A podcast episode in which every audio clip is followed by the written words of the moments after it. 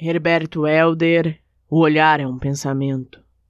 Tudo assalta tudo, e eu sou a imagem de tudo. O dia roda o dorso e mostra as queimaduras.